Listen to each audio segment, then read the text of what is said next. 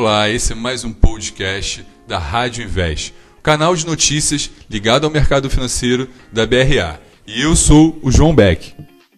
E eu sou a Daniele Gurgel do Neurotrading.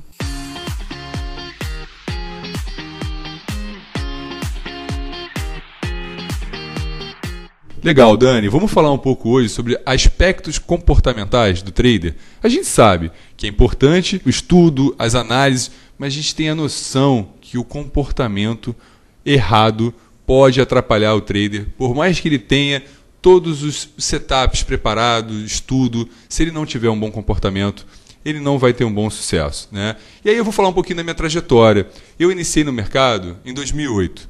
Na época, minha primeira operação em bolsa foi o IPO da BMF Bovespa. E foi uma operação que eu saí vencedor logo de cara. Recebi aquele gain, né? E o mercado ele é muito sedutor por si só.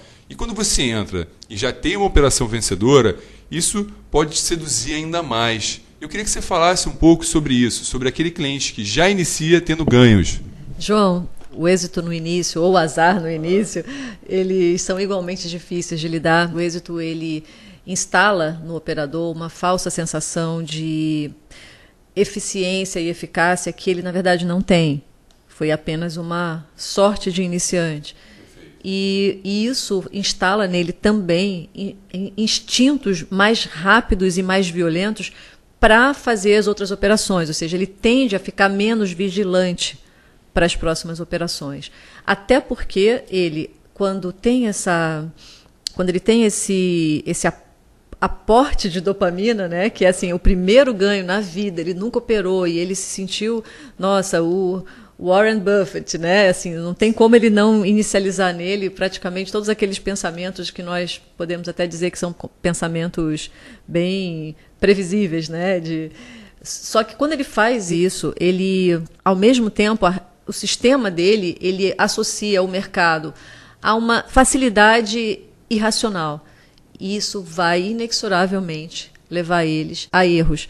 Isso a gente vê assim, eu particularmente vejo isso em 80% de todos os casos. Mas se o aluno, se o operador ele tem, ele já sabe disso previamente, ele já está preparado para isso antes de começar a operar, é diferente. Legal, Dani. Falando em comportamento, a gente né, pode abrir aqui para uma série de, é, de abordagens. Um ponto também que eu vejo que acontece é um padrão né, repetitivo até nos meus clientes, é a dor da perda.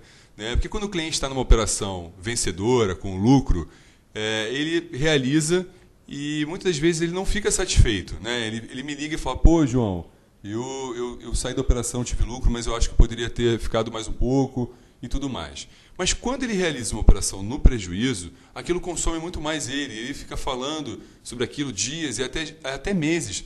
Né? Por que, que quando o cliente perde, é, a dor dele com a perda, ela, ela, ele fica remoendo isso. Eu acho que eu, eu não vou entrar ne, agora nesse momento. Eu poderia falar especificamente sobre as questões de é, a dor da perda ser muito maior do que a dor do, do êxito, do ganho. Eu acho que a, a, economia comportamental ela trouxe isso muito forte. Então, é hoje as pessoas já sabem que existe esse esse viés comportamental, né, de que nós damos muito mais atenção à perda. Mas eu quero falar especificamente da ruminação. A ruminação é uma característica que nós, quando não temos o, uma consciência de como esse processo acontece, ela tende a aumentar exponencialmente. Então, isso inclusive é, saindo até do trading, isso, a ruminação, ela leva assim até processos meio psicóticos. As pessoas podem desenvolver isso. Se ela não conseguir estopar o processo de ruminação, ela isso, isso praticamente não termina. Quando que e, e por quê? Porque a, o cérebro é assim. Uma vez que você pensa em algo, ele fala, uau, eu vou gerar esse pensamento de novo. E aí ele vai gerando esse pensamento de novo. Então vira um ciclo ininterrupto, ininterrupto de é, de causa e efeito, né? Então eu gosto de dizer assim que o, o operador ele tem que aprender a, a, parar os pensamentos dele. Ponto. Isso é treino. Mas, assim, nós fizemos até um vídeo recentemente falando sobre essa questão da, do, do quanto a perda é dolorida, né? Do quanto ela tem um peso emocional muito maior. Eu acho que assim a galera poderia até ouvir ela essa, esse, esse, esse vídeo, mas aqui a mensagem é sobre essa ruminação. A ruminação é um negócio que nós temos que olhar muito bem. É, bom, continuando aqui sobre os aspectos comportamentais, né, Dani? Eu, o que, que, eu vejo, né? É, operar day trade não é algo tão fácil como o pessoal costuma passar nas redes sociais. Né? A gente teve uma entrada muito grande de clientes na bolsa nos últimos anos. Eu estou no mercado, por exemplo, desde 2007. É, existia um nicho muito pequeno de clientes que operavam em renda variável. Hoje a gente tem taxas de juros nas mínimas, a gente tem muitos influenciadores falando sobre o mercado. Isso é muito positivo. Mas também tem muitas pessoas falando que é fácil ganhar dinheiro no day trade. A gente sabe que não é, mas a gente sabe também que não é impossível. Né? E, e obviamente que trabalhando os aspectos comportamentais, o cliente vai ter é, um sucesso muito maior. É muito claro também a gente falar sobre isso, né, Dani? Se você olha para a sua vida, é, as suas atitudes que você está tomando, as suas atitudes pessoais, se elas não estão sendo bem feitas, por que você acha que você vai ter o melhor comportamento na Bolsa de Valores? Né? Então é importante levar essa reflexão e eu também queria puxar esse gancho, Dani, para você falar sobre essa ilusão que é cometida sobre muitos influenciadores que pregam que é fácil e operar day trade e a gente sabe que não é, mas também a gente sabe que existe um caminho para isso. João, sim, o caminho existe. Todos os meus alunos, eles são, são pessoas que saem de uma situação perdedora, vêm de uma situação perdedora. O que eu observo é que 70% deles, 75, 70 a 75% deles modificam e, e revertem esse quadro. É bem surpreendente esse número é bem legal assim acompanhar as, as, histórias, né? E eu vejo isso desde quando nós começamos com esse treinamento específico para os operadores. Então tem jeito, sim, obviamente. É difícil, claro que é, porque nós estamos falando de comportamento e nós estamos falando de comportamento dentro de um segmento que é absurdamente complexo, né? Nós estamos falando de perdas e ganhos e tomadas de decisões num ambiente de incerteza apesar das pessoas terem aquela falsa ilusão de que é possível fazer uma previsão, essa previsão ela não existe. Mas é, vindo com esse pacote de é, esse, esse, esse, pacote ilusionista, né, dificulta mais ainda. Então, assim, um dos primeiros passos é aceitar que é imprevisível. Mas a resposta para a resposta sobre a sua primeira pergunta é sim, com treinamentos comportamentais, com o esforço, não treinamento só, mas é com o esforço pessoal, no sentido de se é, de compreender como, ele, como a pessoa faz, como o operador faz o que ele está fazendo, ele consegue dar, fazer avanços. Poxa, se como sócio da BRA, eu tento levar o melhor conteúdo para o meu cliente, né? As melhores soluções, os melhores serviços, as melhores plataformas, mas eu nunca consegui, é, e eu recebo muitas ligações de clientes que querem melhorar o comportamento. E até então eu nunca consegui levar esse conteúdo. E agora com você, né, e depois que eu te conheci, é, eu entendo que existe hoje no Brasil um treinamento focado nisso, que é o seu. Então, assim, é, é, muito legal a gente poder falar aqui sobre esses aspectos e dizer, sim, existe uma saída para você melhorar o seu comportamento. É claro que isso não é de uma noite para o dia, mas se você se dedicar, você consegue evoluir. E o quanto isso é importante é, para você poder operar melhor. Né? E existem vários aspectos no treinamento, né, Dani? Vamos abrir aqui um pouquinho. E eu lembro que eu estava tomando café de manhã cedo e você falou, João, se você vai operar, não é legal o café. E eu fiquei rindo. Vamos falar um pouco da parte fisiológica. Por que, que o café, a cafeína, ela não é interessante para o cliente que quer operar e especular? João, o, a, o nosso cérebro ele funciona por eletricidade. Os neurônios eles se comunicam com disparos é, disparos elétricos, ou seja, então a gente tá, nós falamos que é possível nós medirmos frequências, frequências do mesmo jeito que nós medimos na, na rede elétrica, em hertz. O café ele é um estimulante que ele faz com que a frequência normal de um neurônio passe da basal para o dobro. E isso não é aconselhável, por quê? Nesse instante, obviamente, algumas coisas, algumas funções cognitivas elas podem estar mais aceleradas, porém, as emoções também vão estar. Então, um medo pequeno pode se tornar um medo maior, uma raiva pequena pode se tornar uma raiva maior. E isso é o que o operador não quer. Ou seja, o mercado, a mesa de operações, ela não é um lugar para fortes emoções, pelo contrário. O treinamento do, o treinamento do operador é conseguir ficar flat, tanto no perda quanto no ganho, principalmente no ganho. Então, esse estado flat, que aqui eu vou colocar um parênteses, na verdade, vou colocar umas aspas, é óbvio que não, não existe o estado flat, mas existe um estado consciencial onde a pessoa fala, cara, eu posso controlar aqui os pensamentos que estão vindo agregados, que podem me levar, que podem aumentar esse meu estado emocional. Ou seja, eu posso pegar um êxito, um ganho, e transformar ele num, sei lá, começar a me sentir um super-homem por esse ganho. E isso vai acabar tendo respostas novas comportamentais, que é o que a gente não quer.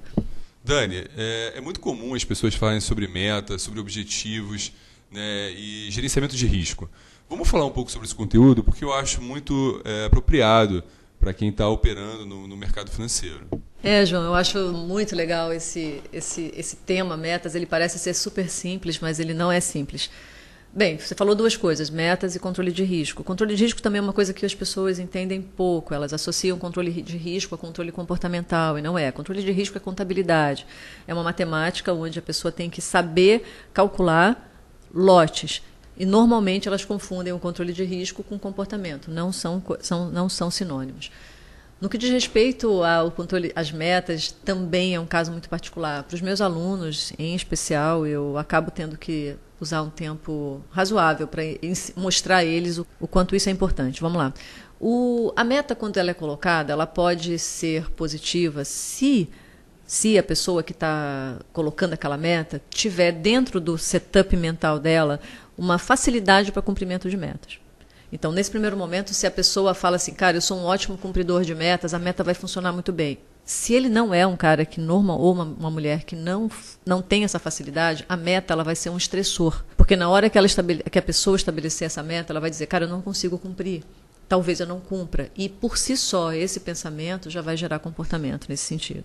Então, outra coisa também é a obrigatoriedade. A meta, ela instala na pessoa uma obrigatoriedade. Isso pode gerar um overtrading, porque tem momentos que um dos, um dos grandes aprendizados do operador é saber não operar. Mas quando ele tem uma meta pré-estabelecida, automaticamente ele vai ter é, um, uma, ele vai ele vai automaticamente querer operar por quê? Porque ele quer cumprir a meta. Então eu, eu gosto de falar que as metas intradiárias elas podem ser muito elas podem ter uma resposta ao contrário. Ao passo que uma meta que possa ser numa escala de tempo diferenciada, por exemplo, eu vou querer uma meta mensal, ela é diferente.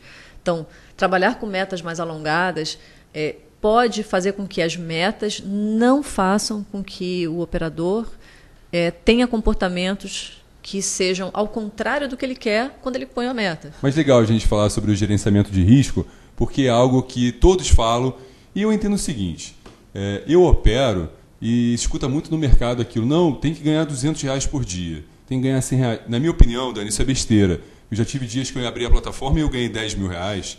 Então, se eu for ficar pensando nisso, é, eu acho que eu vou me limitar em momentos que eu posso deixar fluir. E isso é uma grande dificuldade, a gente falou disso no outro vídeo, que é o cliente quando perde, ele fica corajoso, e o cliente quando está ganhando, pela essência do ser humano, ele quer o quê? A recompensa.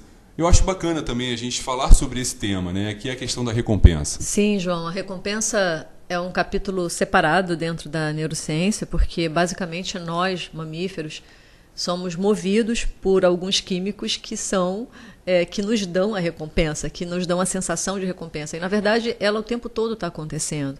Às vezes nós pensamos que a recompensa ela está só associada a grandes eventos. Não, nós levantamos da cama de manhã porque esse circuito está funcionando, nós nos alimentamos também porque esse circuito da recompensa está funcionando. Mas existem assim catalisadores, existem gatilhos que são que praticamente transformam é, esse, assim, particularmente eles potencializam esse circuito, essa circuitaria da recompensa. E um deles é o ganho de, de dinheiro, inexoravelmente. Ganho de dinheiro, sexo, é, drogas também fazem isso. Enfim, existem eventos que nós acabamos de nos, assim, nós nos expomos como seres humanos, que são que praticamente transformam essa essa experiência numa grande experiência, diferente dos outros animais. Então, o mercado financeiro, ele realmente ele é um grande gatilho para o tempo todo estar tá ativando essa rede. E nós estamos falando de uma coisa muito interessante, que são recompensas aleatórias.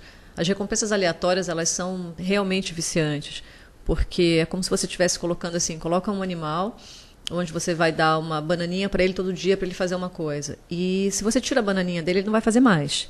Mas se você hoje dá uma bananinha para esse animal e amanhã não dá de novo, e depois de amanhã você dá de novo para ele, é, você quando parar de dar, ele não vai parar de fazer. Ou seja, ele vai sempre estar executando aquilo que você sugeriu. Isso é experimental. Então, a recompensa aleatória, ela é uma, ela é um tipo de é um tipo de gatilho emocional muito, muito complexo e a pessoa tem que ter a consciência disso. Porque se ela não tiver a consciência disso, ela não vai saber lidar com isso. Então, eu confesso para você que entender todos esses mecanismos de recompensa é, são fundamentais. No meu treinamento, no meu treinamento presencial, os meus alunos têm uma introdução muito grande, eles aprofundam na fisiologia, eu apresento isso para eles de um jeito bastante é, bem fundamentado para que eles entendam, porque o primeiro passo é esse, a compreensão cognitiva. E o segundo passo depois são as estratégias para a mudança comportamental e emocional. Perfeito, Dani. Vamos falar de mais um ponto interessante, né? que é as operações em contratos futuros. Quando eu iniciei no mercado, é, era comum isso só para instituições, é, pessoas jurídicas. O cliente pessoa física operava ações. É, de 2014 para cá, você teve uma entrada maciça de clientes em, em, contratos futuros, que nada mais é do que um derivativo do índice, né? uma operação levada a um valor futuro. E o que, que eu vejo, Dani? Sabe, quando você vai no cassino, você já foi alguma vez? Você chega lá, você pega todo o seu dinheiro e eles transformam em ficha. Para quê? Para justamente você perder a noção do dinheiro. E no mercado financeiro, né, a bolsa de valores, ela não é um jogo, não é um cassino. E eu vejo que muitos clientes se deixam levar dessa forma, porque a gente fala em número de pontos, a gente fala em lote de contratos, mas o notional da operação, o volume financeiro, pouco se fala. Como é que é a sua preocupação em relação a isso, né? ao cliente ter o entendimento correto de todos os riscos que ele está correndo quando ele entra numa operação de índice, de dólar, é, em contratos futuros, por exemplo? A falta de percepção, bem, nós estamos vendo numa sociedade que a tendência da nossa sociedade é, o, é nos tornarmos moneyless. Na China a gente já tá, já temos, né, a China praticamente já é uma, quase que uma sociedade moneyless. E, e isso é uma tendência. É engraçado que isso tira a nossa percepção do valor do dinheiro. Então, pode, nós podemos falar assim que no começo, vai, dois mil anos atrás, quando nós tivemos as primeiras moedas, aí a Roma antiga, nós tínhamos uma moeda que era literalmente, ela, o valor intrínseco dela era o valor do, do, metal, o valor do, seja da prata, seja do ouro.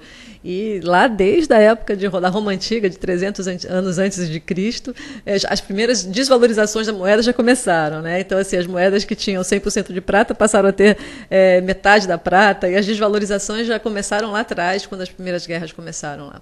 Mas enfim, só que Antigamente nós tínhamos moeda, depois essas moedas se transformaram em papel. Né? O papel em si ele não, ele não tem o valor, né? O valor intrínseco não, tá no, não, tá, não estaria no papel. E hoje a gente não tem mais papel, já é um plástico. E na verdade as moedas viraram, na verdade, bits.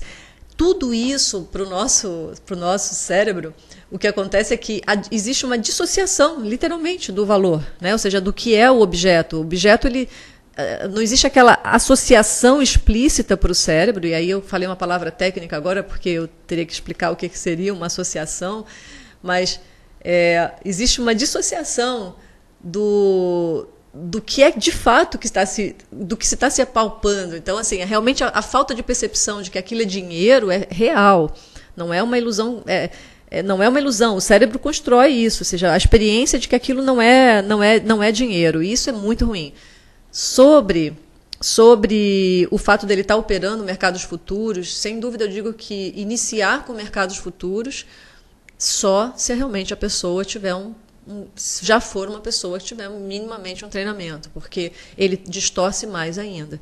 Porque o mercado futuro ele faz com que a pessoa perca a noção do lote. Então, assim, o lote está distorcido e ela vai operar, já começa a operar alavancada, as percepções são totalmente distorcidas, enfim, aí o, o resto você já sabe. Legal, Dani. Então, isso aqui que está falando é um profissional que tem mais de 20 anos no mercado. Eu tenho mais de 10 anos atuando. Então, se você está iniciando, reflita. É, eu não sei o que seu professor né, ou mentor te falou, mas reflita em operar contratos futuros se você não tem um treinamento. E é muito legal a gente falar sobre treinamento, né? porque isso sempre foi uma dor minha como assessor de tentar levar para o meu cliente o melhor. E no Brasil não tinha um treinamento como o seu, né? um treinamento focado em neurotrader, né? que é nos comportamentos para quem opera. É, você vê psicólogas fazendo trabalhos individuais, alguma coisa muito rasa, mas é muito bacana a gente poder ter um treinamento focado para operador, Dani. E aí, para fechar esse podcast, eu gostaria que você levantasse a bola de como é feito esse teu treinamento, para que todos possam escutar e quem tiver interesse, obviamente, queira dar um primeiro passo na evolução comportamental poder te procurar. João, neurotrading é um treinamento comportamental baseado em neurociências aplicada. Então, a minha linguagem ela vai para o tempo todo para neuro, a neurobiologia e para ciência cognitiva. Então, difere um pouco da linguagem da psicologia clássica, obviamente, porque nós estamos falando de biologia, nós estamos falando de neurobiologia. E aí aqui você pode falar assim, poxa, é, é, o que que a neurobiologia, né, e o comportamento, como é que isso se falam, né? Então, a neurociências hoje trouxe para o mundo, apresentou ao mundo uma abordagem, uma abordagem nova sobre o comportamento, que é uma abordagem biológica dele. E isso traz muitas modificações em como nós como se via o comportamento a mente a ciência da mente né? Que antigamente ela era um, ela era como quase que uma ciência separada né? A ciência da mente era uma coisa a ciência do cérebro era outra. Mas na verdade essa dicotomia essa separação ela terminou. A minha abordagem é, é meu trabalho é neurociência aplicada ao comportamento especificamente no trade é um treinamento presencial ao todo ao todo são 30 horas presenciais mas 20 horas online ao vivo. E, e é, eu, eu, eu confesso que depois dessas quase 50 horas de treinamento, eu digo que esse é o primeiro passo que ele dá na caminhada que ele tem, que o aluno tem para se, se desenvolver. Assim, é comum que to, todos os alunos, eles realmente eles fazem uma imersão muito grande num, num, numa jornada diferente, né? Meus alunos, eles acabam tendo uma visão muito multidisciplinar, principalmente na questão da neurobiologia, enfim, eles evoluem muito nesse ponto. Os, os insights são inúmeros e a mudança comportamental também. Mas é isso, o trabalho é um trabalho 100% dirigido para operadores financeiros. Perfeito, Dani. Espero que vocês tenham gostado desse mais um podcast da BRA, levando aí o melhor do conteúdo do mercado financeiro para você. Fiquem ligados, acompanhem aí que logo logo eu postarei outro. Um abraço a todos. Forte abraço a todos, pessoal.